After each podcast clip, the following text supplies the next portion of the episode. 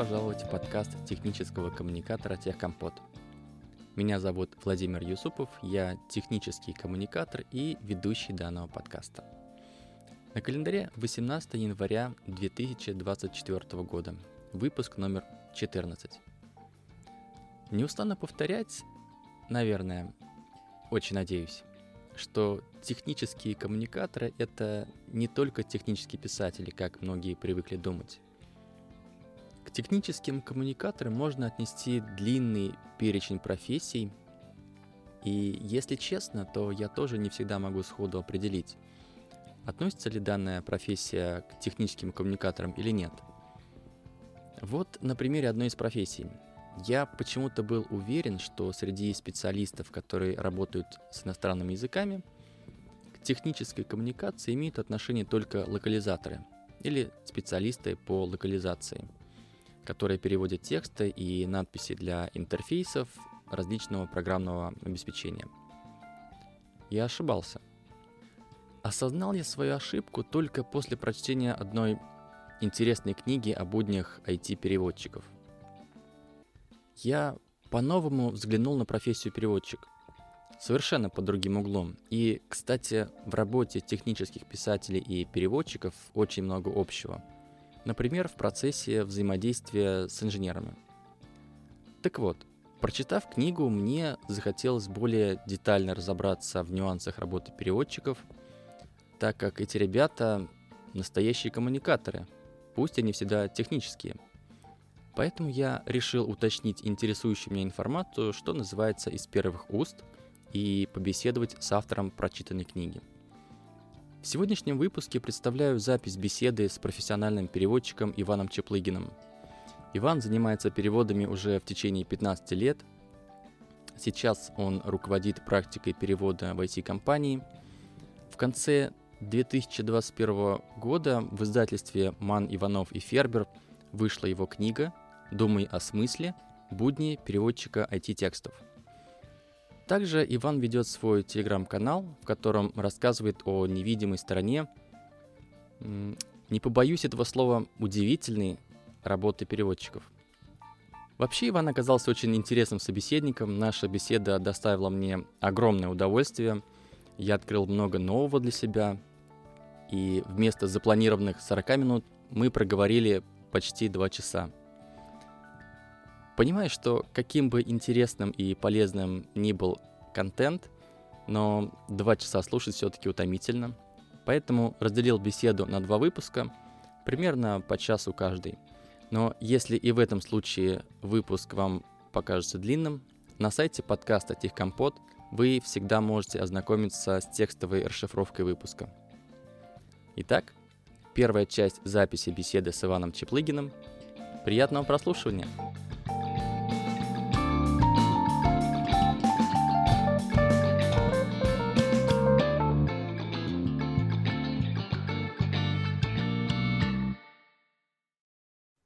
Иван, привет. Добро пожаловать в подкаст технического коммуникатора Техкомпот. Да, Владимир, привет. Спасибо, что позвал. Спасибо тебе, что согласился побеседовать. Иван, ты работаешь переводчиком в течение 15 лет и добился уже ну, немалых успехов в своей карьере. Руководишь практикой переводов, а, написал и публиковал свою книгу о трудовых буднях переводчиков и, на мой взгляд, эм, этого не получилось бы сделать без любви к профессии и своему делу. Сейчас эм, вообще, в принципе, редко встречаются люди, которые любят то, чем занимаются, но еще реже э, встречаются те, кто э, долгие годы работает по специальности, полученной еще в юности, ну, в учебных заведениях, там, высших или среднеспециальных, неважно. Расскажи, что сподвигло тебя сделать когда-то такой выбор и не свернуть с выборного пути в течение длительного времени? Или, может, все-таки не ты выбрал профессию, а профессия выбрала тебя? Хороший вопрос. Э, когда смотришь э, назад, хочется как-то представить все это как хронологию последовательных, идущих один за другим э, событий. Э, что все было логично, одно вытекало из другого. Но на самом деле не так. слишком много чести, мне кажется, для отдельного человека.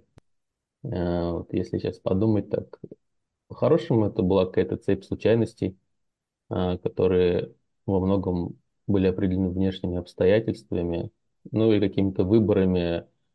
Но когда ты делал такой выбор, ты совершенно не думал, какие последствия будут у него. Ну, то есть, допустим, я окончил английскую гимназию в городе Сызрани.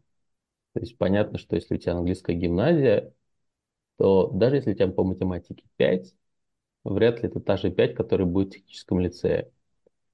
И когда лет 16 нужно было уже определяться, что делать, я методом исключения убрал сначала все э, естественные науки, потом все точные. По итогу у меня там осталось э, в корзинке история, литература и английский язык. Вот, и я подумал, что из этого сможет меня прокормить в будущем. Потому что хорошо, когда у тебя есть профессия, когда она тебе нравится, но если ты приходишь домой, э, а твоей семье не особо есть что есть, э, то какой бы интерес ни был, он очень быстро угаснет. Я подумал, что английский мне подойдет. Так был сделан выбор. И что забавно, то есть на потоке там в гимназии выпускал человек 90, из них переводчиками работает там единицы. То есть абсолютное меньшинство. А, то же самое в институте. А, из всего потока, мне кажется, пару человек только работают переводчиками. Но я поступил на преподавателя английского и французского языка, то есть как таковому переводу меня не учили. Меня учили преподавать язык так уж сложилось, что когда я искал работу, меня взяли в одно бюро переводов. Я уж не знаю почему, это еще одна случайность, а, поскольку им нужен был штатный постоянный ну, специалист да, на полный день. А я был такой студент, который мог там 2-3 часа вечером переводить что-то. Но я как-то сделал тестовый, меня взяли. Это ух ты, круто. А, и вот так оно пошло-поехало. Наверное, вопрос э, упорства во многом и того, что тебе не все равно, что ты делаешь в самом начале. То есть есть очень долгий период, когда тебя учат, э, и это не очень приятно, а, поскольку тебя постоянно исправляют, говорят, что ты кругом ничего не понимаешь. Но в какой-то момент этот период проходит, и ты начинаешь получать удовольствие от процесса, то, что ты понимаешь, что у тебя получается. И вот э, в этот момент э, ты думаешь, о, наверное, я правильно выбрал профессию. Но мне кажется, тут какая-то ловушка сознания, потому что с тем же успехом мог выбрать другую профессию, там же пройти через все препоны, и, может быть, там быть успешным. С другой стороны, мне изначально нравился текст, нравилось читать, и до сих пор именно слова, то, что больше всего меня интересует. Поэтому, да, я, наверное, соглашусь с тобой, что мне нравится то, чем я занимаюсь, то есть я получаю удовольствие от процесса, хотя радею за результат. И, наверное, благодаря этому, что разные тексты, разные обстоятельства, и фактически там работы в одной компании 13 лет, мне кажется, психологически я проработал в четырех разных компаниях. Насколько, настолько менялось, э, менялся контент, э, менялся, менял, менялись подходы за все это время. Поэтому ты и не устал, и не надоел. Угу. Интересно. Вообще интересно всегда слушать. Эм, я друзьям, знакомым задаю этот вопрос, как выбрали профессию. И такие разные истории всегда слышишь интересные. Просто порой даже не веришь, что такое бывает. Иван, ты знаешь, эм, до того, как я прочитал твою книгу, я никогда не задумывался над очень интересной а, и такой глубокой мыслью. Позволь э, сначала процитирую тебя же из твоей книги. Цитата. Если вам понравилась эпопея Марселя Пруста «В поисках утраченного времени» или роман Гюстава Флабера «Госпожа Бавари», но вы ни слова не знаете по-французски, значит, вы читали не то, что написали эти великие авторы, а то, как донес до вас их тексты Николай Любимов. Вы, сами того не осознавая, читали перевод, в каждой книге крупным шрифтом указывается имя автора, что вполне заслуженно, и достаточно мелким имя переводчика, чей текст фактически видит читатель. Конец цитаты. А теперь, знаешь, когда я читаю книгу иностранного автора, будь то а, бизнес-литература или художественная, то обязательно ищу имя переводчика. Но вот случился пример такой недавно. Читал детям две книги. Первая «Робинзон Крузо» Даниэля Дефо, а вторая «Путешествие Гулливера» Джонатана Свифта. А, Робинзон был в переводе Чуковского, всем известный. А вот с Гулливером странная ситуация вышла. А, в таком красивом издании с красивыми иллюстрациями. Помимо автора эм, указано на обложке значит, имя художника, тоже крупными буквами, но совсем нет никакой информации о переводчике. Ну, честно говоря, э, возмутительно. Не сталкивался ли ты с подобными ситуациями? Ну, может быть, читал книги или какие-то работы, где переводчик не указывался? Как раз э, недавно у себя в телеграм-канале э, было, постил такую, такую историю подобную. На самом деле, довольно невидимая профессия. Когда ты в нее идешь, ты должен быть к этому готов. Э, что, условно, в коле сидит 15 человек, ты три часа переводишь, фактически говоришь больше, чем все остальные вместе взятые, а в конце встречи стороны друг друга благодарят, а то, что переводчик переводил, как-то очень часто забывают. Кажется, вот переводчики художественной литературы, они самые недооцененные труженики, поскольку благодаря им фактически да, мы читаем Шекспира или там, Флабера, который я очень люблю. И всегда, ну, когда я в детстве или там уже в юности читал книги, я никогда не думал об этом, что кто-то переводил. Ты читаешь текст, и все, у тебя даже мысли не возникает. Ну, есть там какая-то строчка, нет ее. А когда сам начинаешь этим заниматься, то, конечно, начинаешь обращать внимание. И в какой-то мере цель моего канала, Telegram в том числе, э, поделиться с читателями, что вот, смотрите, вот этот текст, который вы читали, и он вам очень понравился, вот этот текст перевел вот этот человек. А он, помимо того, что он перевел этот текст, сделал еще много всего хорошего. И вообще он красавчик, и мы должны гордиться тем, что этот человек э, вместе с нами топтал одну землю, с минус в одно время. Любимая книга моего детства «Три мушкетера». У трех мушкетеров есть классический перевод советский. А, да, многие говорят, что в советском переводе переводчики в силу цензуры опускали какие-то вещи, то есть не переводили прям так точно, как, э, может быть, оно нужно было. Но там были литературные редакторы, которые следили за общий конвой. И тот же перевод трех мушкетеров редактировался трижды. И делали его лет 30. Соответственно, когда мне подарили новое издание, вот как ты прям говоришь, вот точь-точь, только три мушкетера, да, знаешь, там золотое тиснение страниц, красивые иллюстрации, бумага просто белейшая, все классно. Я начинаю читать, и я понимаю, что текст не тот, что прям цепляет, прям просто режет. А, тут э, сложно сказать, э, кто не прав, я или переводчик, потому что, возможно, я привык к первому тексту. И привычка очень важна. Но когда я пытался посмотреть, кто это, кто перевел, там не было имени вообще. И меня, как и тебя, это сильно ну, дико возмутило. Потому что ну, пренебрежение к профессии, ладно, окей, мы люди привычные, но вот чтобы вот так, то человек все это перевел на русский, а это, мягко скажем, непросто, да, и его просто не указали. Может быть, какие-то там вопросы с авторскими правами, может быть, еще что-то, либо какие-то конфликты, я не знаю. Но в любом случае, если вы публикуете текст, то имя переводчика должно быть там. Согласен. По крайней мере, могу сказать точно, что ты делаешь работу не зря, потому что и в книге, и в канале ты об этом говоришь, об уважении к переводчику. И теперь как минимум один твой подписчик, э, ну и все остальные тоже подписчики, я уверен, что обращают внимание на переводчика и в душе благодарят его за проведенное хорошее время с э, замечательной книгой, которую они перевели.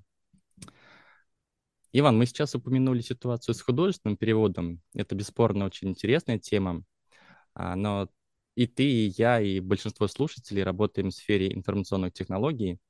И давай перенесем фокус беседы немного в эту сторону. Расскажи, пожалуйста, чем же занимаются переводчики в сфере информационных технологий в целом, и, может быть, э, твоя команда в частности? А, да, давай про IT мы поговорим. Тут все меняется, и, наверное, IT а, отличается от остальных областей тем, что новые данные появляются очень быстро. То есть новые технологии возникают э, как грибы после дождя. И у них начинают разбираться технические специалисты, у которых есть бэкграунд, и параллельно приходится разбираться и переводчику.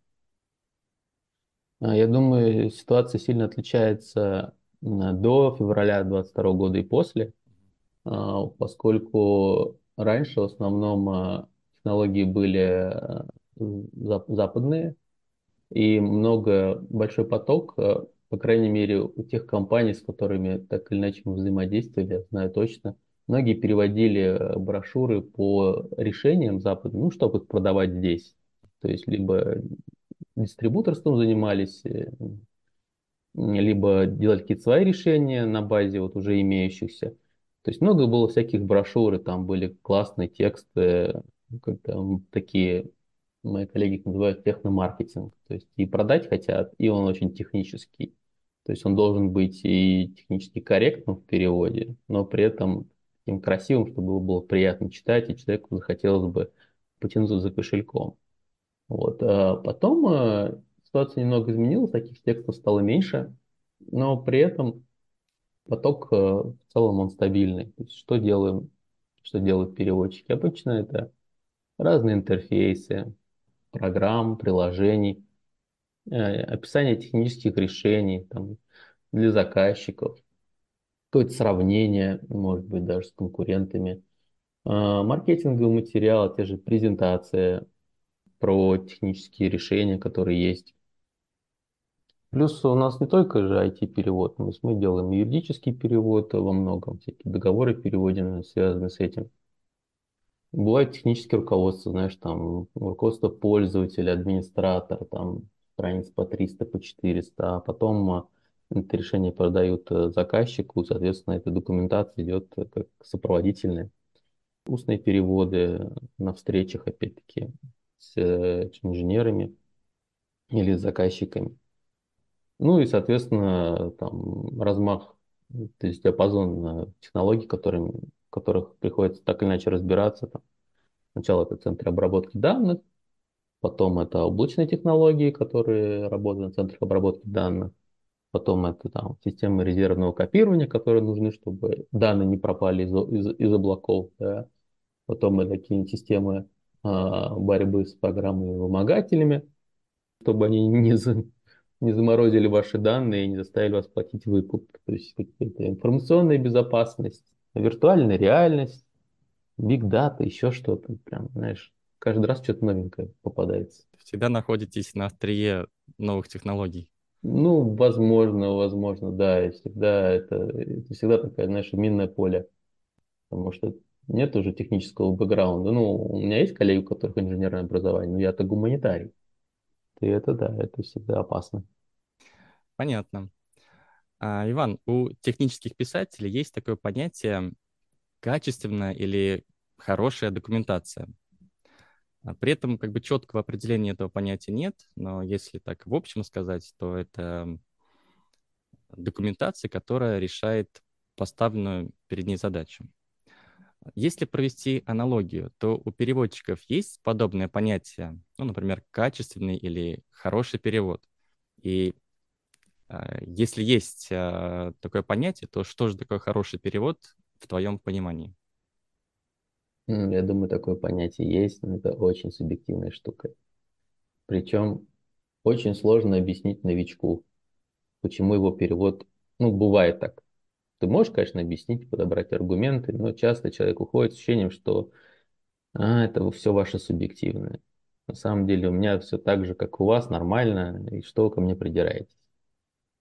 Но у меня есть коллеги, с которыми я работаю много лет, и мы настолько хорошо понимаем друг друга, у нас одинаковое представление о прекрасном, что мне вот э, человек достаточно просто услышит, мне не нравится, и все. Для него, хотя это не аргумент в беседе с другими людьми, но в беседе с конкретным вот этим человеком мне не нравится, мне достаточно, чтобы понять, что такое хороший перевод для меня. Это очень имхо. Вот. Я считаю, что хороший перевод – это скульптура хорошая. В нем не должно быть ничего лишнего. Там каждое слово должно играть какую-то роль. Тут могут быть градации, то есть уровни хорошести или плохости перевода. Первый уровень а, должен быть передан смысл правильно. То есть, если мы говорим про технический текст, читатель должен однозначно понять, что хотел сказать писатель. То есть, э, если смысл передан неверно, то как бы fail на первом этапе. После этого, когда мы смысл передали, нужно посмотреть, оптимально мы ли это сделали. То есть точно нам нужно эти 30 слов? Или на самом деле 15 слов хватит, чтобы читатель не утопал в болоте да, какого-то напичканного канцеляритом или еще чем-то пассажа, а прочитал и понял после первого прочтения, о чем речь. То есть это второй уровень, когда текст понятен сразу. То есть есть, э, вот ты цитировал книжку мою, есть ребята, Пруст, Толстой, вот такие, да, у которых абзац э, начинается на одной странице, заканчивается через три. Ну, окей, у них стиль такой. Но вот в наших текстах такого быть не должно. Э, перевод должен передавать смысл, это первое. Второе, он должен быть понятен после первого почтения. И третье, он должен быть красивый. Он должен быть красивый, то есть тебе должен быть приятно. Мало того, что тебе понятно, еще приятно этот текст читать. Поскольку средства выразительности, ну, у меня английский и русский на языке рабочий, средства выразительности в языках разные, и нужно переводить не слова, а нужно переводить смысл. Соответственно, когда человек читает э, переведенное с английского языка, читает русский текст, у него не должно возникать ощущение, что он читает перевод. Ему не должно возникать ощущение, что он читает родной русский текст, который написал русский человек, а не переводчик, который был загнан в прокрустово ложе чужого языка и пытался тут как-то вырулить. Вот если вот эти три момента соблюдены, то я считаю, что текст хороший. А, Иван, ты сейчас сказал, что в основном ты э, работаешь э, с русским и английским а, языками. Вот, ты переводишь, соответственно, с русского на английский, с английского на русский. А какой перевод, э, точнее, какое направление тебе больше по душе и почему? Да, русский и английский. Слушай, мне нравятся оба, на самом деле. Мне больше по душе, когда они чередуются. То есть бывает так, что ты делаешь очень много с английского на русский. Или много с русского на английский. Вот хотелось бы, чтобы было чередование плюс-минус, да, и нравится, когда они разные. Ну, то есть Одно дело ты переводишь пресс-релиз, например, или презентацию, другое дело у тебя техническое руководство. Или какие-нибудь там, не знаю, комментарии инженера там к системе. О май год. Вот. То есть хотелось бы, чтобы, да, мозг взрывается и в том и в другом случае, спору нет. То, что пресс-релизы тоже бывают разные, или там договоры стандартные могут быть совершенно нестандартные. Но пусть он взрывается по-разному. Вообще тут забавный момент, я тоже, помню, книжку про это писал. Когда начинаешь переводить, тебе кажется, прям вот ты четко уверен, что переводить с английского языка на родной легче. Ну, то есть вот у меня второй французский, например, да, я им не так хорошо владею. Я понимаю, что вот с французского на русский я что-то перевел. Если там родин попросит, деваться некуда. А вот с русского на французский, ну, как бы это прям проблема. И когда начинаешь переводить, кажется, что с английского на русский ну, прям явно легче, чем в обратную сторону. А потом в процессе, там, ну, не знаю, лет через пять, начинаешь понимать, что нет, переводить проще с русского на английский. И это очень забавно, когда ты это осознаешь. И тут как бы ряд моментов. То есть, когда ты набираешь э, определенную лексику английскую, ну, при том в своей сфере, да, то есть у тебя какие-то уже это такие кубики. И ты, понимая русский текст, из этих кубиков строишь уже какой-то конструктор, свое лего, и переводишь на английский плюс-минус лед. Ну, у нас еще мы очень э, тесно общались э, с британским редактором, ну, когда тебя постоянно натив правит, тоже добавляет уверенности, ты уже примерно знаешь, что он поправит, и сам исправляешь до того, как он коснется текста. Когда ты начинаешь переводить уже будучи опытным с английского на русский, ты понимаешь, что это сложнее по двум причинам. Первое, есть риск, что ты не поймешь. Потому что, ну, русский ты носитель, ты, скорее всего, ты понимаешь русский текст. А, либо ты можешь кого-то спросить. Но английский вот тебе прислали, его там где-то сделали, ну, непонятно где, и ты можешь просто не понять смысл. Такой риск есть, э, и без разницы, сколько там у тебя опыта за плечами. А второй риск, э, ну, или большая сложность, то, что ты носитель русского языка, ты перейдешь на русский как натив. Соответственно, ты не можешь себе позволить сделать на выходе кривой русский текст. Потому что ты носитель. То есть, зная русский язык гораздо лучше, чем английский, ты предъявляешься совершенно другие требования. И требования на порядок выше.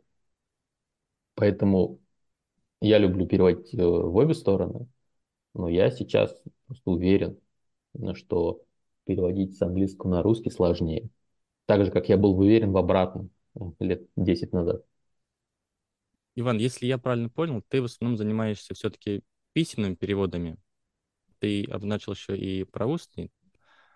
Есть ли э, какие-то принципиальные отличия в техниках э, или подходах письменного и устного переводов? Да, конечно. Я сначала вообще считал, что это разные профессии. Сейчас я уже так не считаю. Ну да, в основном это письменный перевод. Я очень долго считал, что письменный переводчик не переводит устно, переводит письменно. А устный переводит устно. Сейчас я перевожу письменно в основном, где-то 95% времени, наверное, и перевожу устно последовательно. Наверное, ты знаешь разницу, есть устный последовательный перевод и синхронный перевод. Да. Да, да, то есть синхрон это вообще отдельная история. Возможно, это отдельная профессия, но я уже не думаю прям, что это совершенно отдельная профессия, как я думал раньше, поскольку при э, определенных прокачке навыков можно заниматься синхроном. То есть я думаю, я тоже могу заниматься синхроном. Вопрос в том, что нужна постоянная практика, потому что это именно технический навык. А, отличие очень существенное, оно часто даже в mindset е идет. И можно по человеку понять, устный переводчик или письменный больше, как он, э, как он себя ведет в тексте. Письменный переводчик не обязан знать все. Ты меня сейчас спросишь какое-нибудь слово, как это будет по-английски? Да я не знаю. И это нормально. То есть это не значит, что я там плохой переводчик. Ну, я так считаю, по крайней мере, да. То есть я могу что-то не знать. Когда я перевожу, я лезу в словарь или еще куда-то. Вот у меня там 20 вариантов э, вот того или иного слова, словосочетания. Или... И мне нужно из них выбрать именно то, что нужно. То есть именно единственное правильное или самое точное. А бывает такое, что я не нахожу там самого точного, я придумываю сам. Или с коллегами. То есть письменный переводчик, у него есть время подумать. Это очень важно. И у него есть время повыбирать, покрутить фразу. Вот устного такого нет. Устно, на, наоборот, если на устный перевод ты меня спросишь что-нибудь, я тебе скажу, я не знаю, это прям косяк. Это прям ошибка и плохо. То есть я не могу тебе сказать, не знаю. Во время устного перевода я должен что-то выдать. Пусть это будет описательный период или еще как-то. Ну, то есть э, все, что у меня есть в голове, и все, что я смогу выдать здесь и сейчас, вот э, мой багаж. Это совершенно как бы разные области. На устном переводе, даже на последовательном, то нет времени подумать, как правило. И в устном переводе скорее часто сложность не в том, чтобы выразить мысль словами, а в том, чтобы услышать собеседника а, точно, особенно там, когда очень много иностранцев а, в разговоре, у них разные акценты, и прям, а, если ты что-то не поймешь и что-то неправильно перейдешь, это порождает цепочку неправильного разговора, да, каких-то обсуждений, и ты понимаешь, что причиной этих вот этого ухода в сторону от темы или его неправильно только стал ты, это прям как снежный ком. То есть э, здесь прям нужно быть очень настороже. Вот. Ну а синхроны совсем другая штука. То есть последовательно ты держишь в памяти довольно большой кусок э, информации. Ну, я еще записываю. Синхроны, они не держат памяти, они выдают Я уж не знаю, коллеги, наверное, поправят, кто этим занимается, там, с лагом 3-5 секунд. Вот. Но опять-таки тоже нужно тренироваться. Разные совершенно. То есть у меня, я знаю, коллег, который, ну, по нему видно, что он устный переводчик. Он не сидит, не думает над фразой долго. Он вот перевел, как вот перевелось. Понимаешь, то есть э, для письменного переводчика быть чисто устником не очень хорошо, потому что это такой переводчик раздолбай. Ну, как бы он не, не, не ищет оптимального варианта, он быстро идет дальше. А при этом для устника быть письменным по mindset у тоже плохо. Потому что пока ты думаешь, что делать, уже беседа ушла далеко. То есть сидит там 15 человек и ждет, пока ты им переведешь. А ты сидишь и думаешь над вариантом. То есть нужно мозг переключать. Иначе ты будешь плохо там или плохо, плохо в письменном или плохо в устном. Угу. Интересно. Не задумывался, конечно, что прям такие кардинальные различия между двумя вариантами перевода. А, Иван, ты, опять же, ранее упомянул, что у тебя гуманитарное образование. Тем не менее, ты успешно работаешь э, в сфере информационных технологий, общаешься с разработчиками, инженерами, технарями, одним словом. Нужны ли переводчику технические знания для выполнения хорошего технического перевода? И если да, на твой взгляд, опять же, какой наиболее продуктивный способ получения таких знаний может использовать переводчик а, не технарь? А, да, ожидаемый вопрос на самом деле.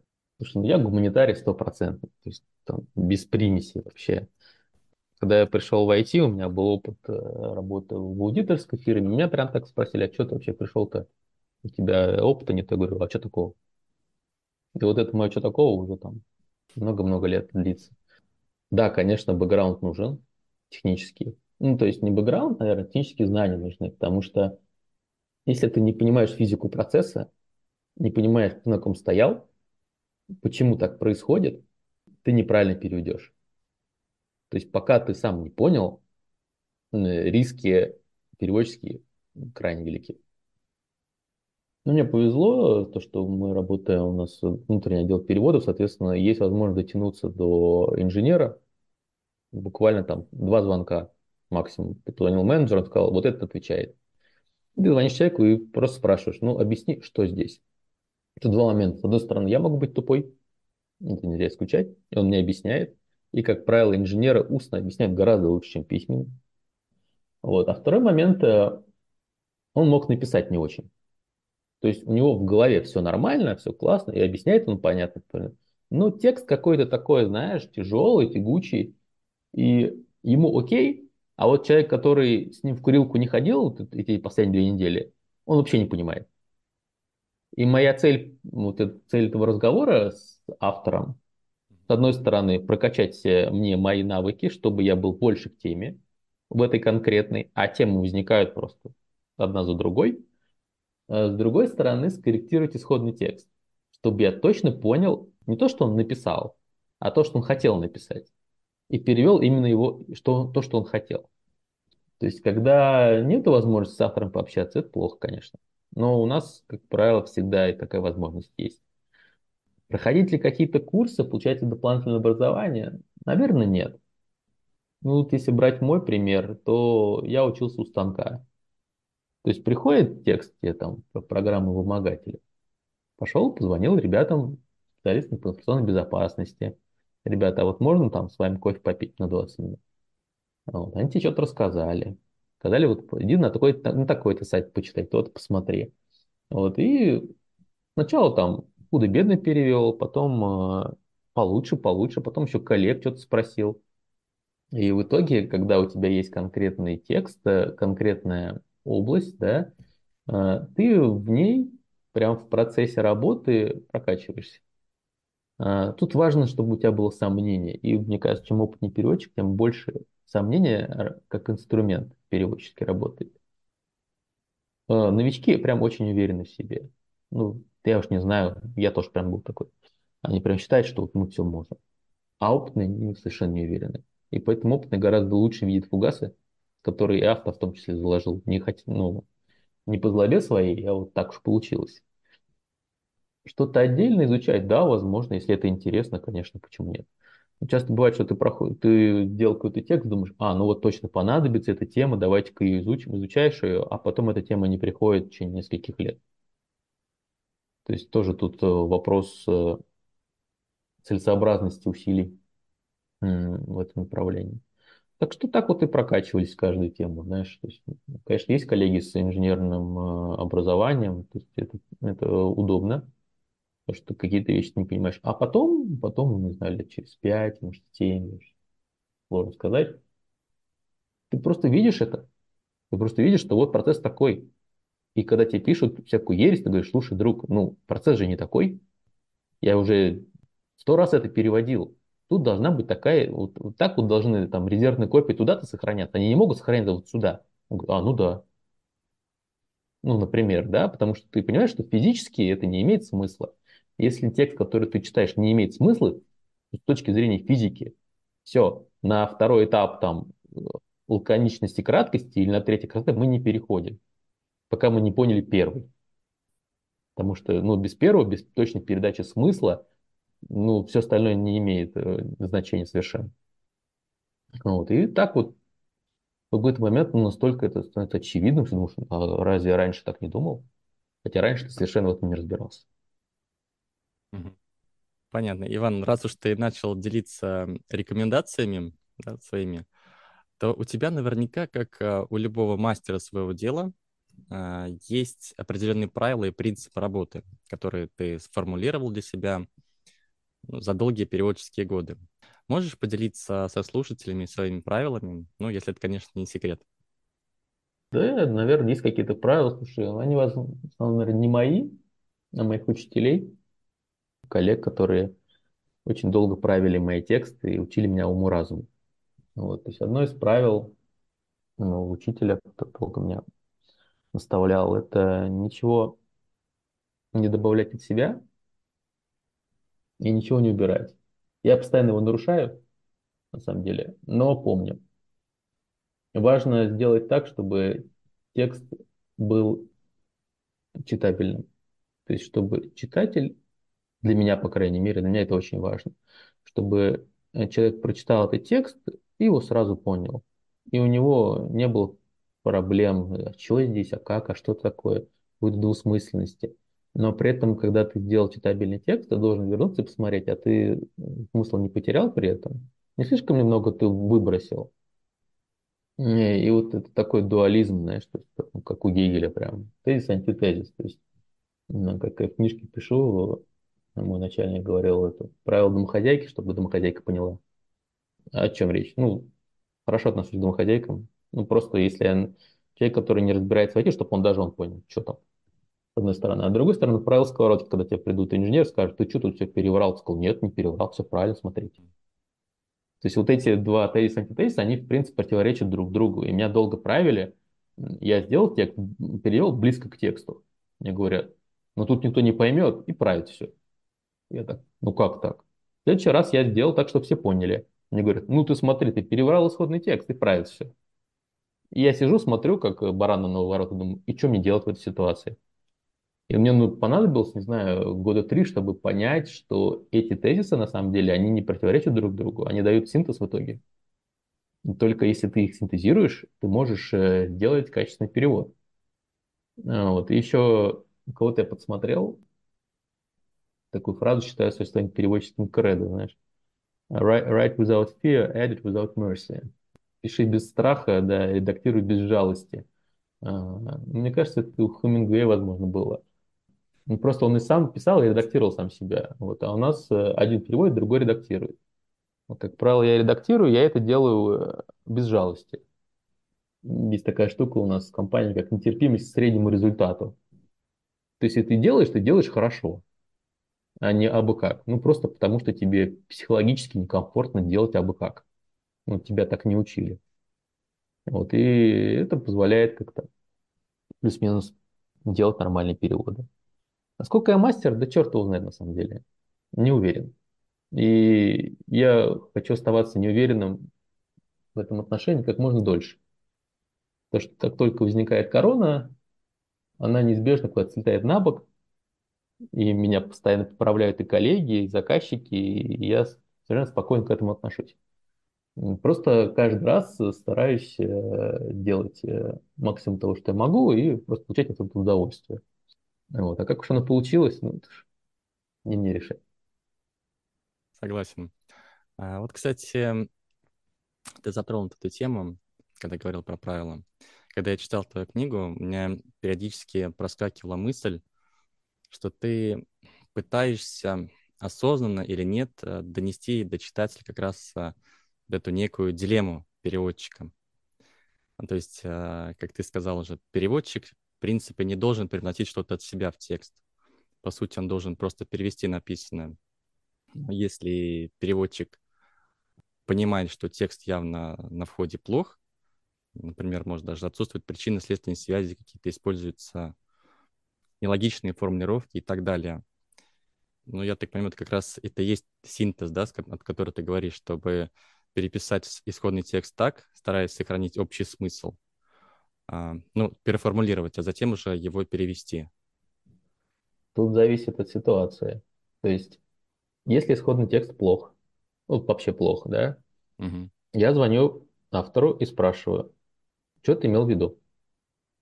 Человек может сказать, что все нормально, делайте так. Я говорю, мы так не делаем. Можем тебе машинный перевод сделать вот твоего текста, и ты его отдашь дальше. Это будет как бы продукт машинного перевода. Он будет также, в кавычках, хорош, как твой исходный. И даже может быть лучше, тоже в кавычках. Но мы к этому отношения не имеем. Ну, потому что если человек не хочет делать нормальный продукт, э, нормальный текст, э, не хочет работать с переводчиком, взаимодействовать, то тут сложно что-то переписать.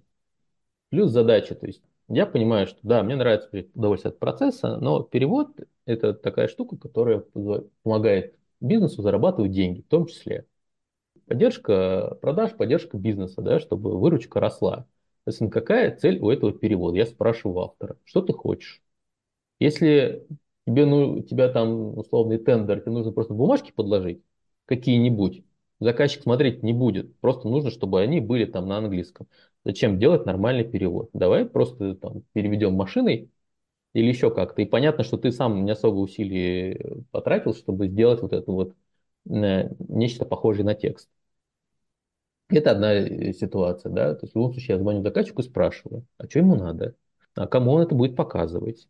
Какую аудиторию? Да? Что он хочет этого добиться? Бывает так, что просто нужно, чтобы была строчка в папке, что вот такой-то файл имеется. Зачем тратить на это усилие? Это то, что ты говоришь, вот э, переписывать, это при условии, что это надо. Вот. Если я звоню человеку и говорю, что, слушай, вот тут вот э, непонятно и так далее, давай как-то допилим, и он готов, и он понимает, что ему это нужно, да, в этой ситуации давайте допиливать. И мы с ним общаемся. Многие, кто работают с нами, вот, с переводчиками э, компании, они понимают, что чтобы был нормальный результат, им придется тоже потрудиться. Все объяснить, что они написали, э, объяснить немножко нам какую-то ситуацию. Если есть этот позыв, то давайте сделаем нормальный продукт, мы его делаем. И да, и тут уже идет тезис и антитезис, да, которые рождают синтез, чтобы и смысл был передан, и было понятно и красиво. А бывает ситуация, что вот тебе договор прислали, э, его нужно перевести, чтобы юристы прочитали. И даже если он 200 раз кривой, ты должен именно перевести его именно так. Просто чтобы юристы видели, что он кривой, и запросили у заказчика, что нужно поменять здесь вот то-то, то, давайте изменим. То есть тут ты вообще ничего не переформируешь, потому что именно важно донести вот э, документ во всей его кривизне там или еще что-то до, до юридического департамента. Потому что если ты этого не сделаешь, на своей стороне что-нибудь поправишь, то это объективные риски, это просто вред. То есть очень важно, э, в какой ситуации ты получаешь текст и что с этим текстом будет происходить на выходе. Без вот этого, без какой-то валидации этой заявки, ну, это будет просто будешь неэффективно работать. То есть, условно, у тебя текст э, никому показываться не будет, э, а вы на него потратили неделю. Ну, как так, ребят? Ну, это же трудозатраты все-таки, да? Они в проект ложатся. Ну, нужно об этом думать. Или у тебя человек идет на конференцию, и он там будет на экране на огромном показывать твою презентацию, а ты про это не спросил, и у тебя там три здоровых абзаца на каждом слайде. Совершенно нечитабельный.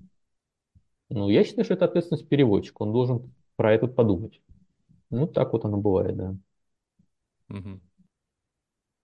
Да, вот, кстати, знаешь, а, я тут заметки писал по ходу чтения книги твоей, и вот нашел одну из заметок. А, позволь тоже процитирую. Не значит, что если пришел плохой текст, то нужно плохой текст отдать. Конец цитаты. Ну да, я так понимаю, что, наверное, в большинстве случаев эта фраза подходит, но ко всем ситуациям. Скажем так, если, если мы беремся его переводить, то то, что он плохой, вообще не, не оправдывает. То есть э, мне, когда мне говорят, знаешь, там, я перевел как написано, ну, это как раз на тряпка для быка. Ну и что? Ты мне отвечаешь за перевод, друг. Да, текст плохой, но уточняй у автора, сделай его нормальным. Исходный текст ответственность автора, а перевод ответственность переводчика. И если он считает, что ну, ему подсунули так себе текст, он может сделать так себе перевод, то я категорически с этим не согласен вот, и борюсь всячески. Угу. Понятно. Кстати, вспомнил один момент. Э, участвовал здесь на днях в вопросе о технической документации и о тех, кто ее разрабатывает. Опрос э, там, проводится с целью изучения рынка труда специалистов, которые занимаются созданием тех документации. Так вот, один из вопросов, дословно не помню формулировку, но смысл следующий. Если вы пишете документацию на английском, вы пишете ее сразу или используете промежуточную версию на русском, с русского на русский, а потом уже на английский. И там несколько вариантов ответа, конечно. То есть любопытно, конечно, будет узнать статистику ответов по этому вопросу. Ну, то есть вот здесь как раз подходит, э, наверное, та ситуация, которую ты сказал, что вот разработчик на русском дал тебе какой-то текст, но ты его сначала как бы должен переосмыслить и уточнить информацию, переписать его опять на русский с учетом полученных э, комментариев, уточненной информации, а потом уже переводить. Видимо, наверное, это будет, насколько я понимаю, это самый популярный ответ будет. А, слушай, ну может быть, но тут, наверное, надо уточнить, да, то есть я не переписываю прям текст на бело. То есть э, это не происходит, это совершенно другая работа, и это не нужно делать. То есть я перевожу, да, то есть у меня предложение, я перевожу предложение. Если я что-то не понял, угу. то есть физику, я не понял какой-то момент, да, или я понимаю, что у меня в предложении э, четыре раза встречается слово внедрение, на самом деле можно в трех местах его убрать, но при этом это никак не повлияет на смысл, да, я его уберу. Если я не понял, я спрашиваю и пишу то, что человек хотел сказать. Но это прям не, не рерайт. То есть это не переписывание заново, нет.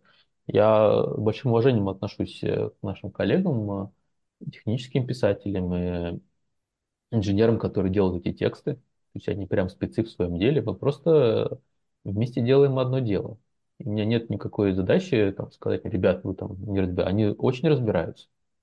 Они прям красавчики. И мы просто помогаем им делать э, тот английский текст, который им нужен. И то вообще нет изначальной задачи переписывать что-то за человека. Если нормальный текст, окей, мы переводим. Ну, то есть, если я все понимаю, зачем мне задать его вопрос, зачем мне его дергать? Знаешь, там такой вопрос. Ты написал текст, тебе, тебе звонят, спрашивают, а что тут имеется в виду? Ну, разве это не оскорбитель? Конечно, оскорбитель. Ну, ты что, дурак, не понял, что тут имеется в виду? Например. Ну, то есть, э, если мы и так понимаем, исходя из нашего уже какого-то бэкграунда в IT, да, и общей логики повествования, о чем речь, то мы переводим, не дергая автор, угу. поскольку у каждого своя работа. Стараемся не переписывать. Но бывает, да, что вот я вообще не понял. А человек витал в каких-то мыслях, он, знаешь, он был там в глобальном контексте каком-то своем. И вот из этого контекста он взял маленький кусочек и выдал его. Ему кажется, что поскольку он знает еще два других контекста, все понятно. Но у меня-то их нет в голове. И мне вообще непонятно. Да, и тогда, конечно. А, ну еще, кстати, забавный момент, вот ты говоришь, что пишете документацию сразу на английском, да, или там на русском, потом на английском. Ну, у нас бывают кейсы, когда человек надо что-нибудь там написать. Письмо, например, там, заказчика, особенно такое, какое-нибудь ядреное письмо, когда нужно вроде как его и матом покрыть, но вежливо. Ну, там, знаешь, типа, заплати нам там денег, гад такой, поскольку ты не платишь уже полгода, но так сделать, чтобы он не оскорбился. Мгм. Человек сидит, думает, как же это на русском составить? Я говорю, зачем ты на русском составляешь? Ты позвони там переводчику, мне, например, скажи вот в свободной форме, знаешь, так, поток Мгм. сознания, что ты хочешь. И твой поток сознания перейдет э, мне в голову, у меня там поварится, и я тебе сразу на английском выдам, что ты хочешь. Это будет гораздо эффективнее, чем ты будешь сидеть, думать над русскими формулировками, а потом переводчик будет думать над английскими формулировками, да? Гораздо быстрее эффективнее происходит. Особенно такие, знаешь, там такие трики тексты. там Нужно прям по тонкому краю пройти. То есть, чтобы донести до заказчика мысль, но при этом не испортить с ним отношения. Мгм. Ну, я так понимаю, что тема такая достаточно холиварная, да, как говорят. Ну, конечно, да. Да, и а есть еще одна холиварная тема, которую я хотел бы затронуть. На этом моменте, пожалуй, сегодня остановимся, дабы не утомить вас. Спасибо, что прослушали этот выпуск от начала до конца. Впереди вас ждет продолжение. Постараюсь опубликовать вторую часть буквально через несколько дней. Контакты Ивана будут добавлены в описании. Мои же контакты вы всегда можете найти на сайте techritex.ru. Если у вас возникли вопросы, замечания или предложения, пишите мне. И, конечно же, подписывайтесь на подкаст. С вами был Владимир Юсупов, подкаст технического коммуникатора Техкомпот. До встречи! thank you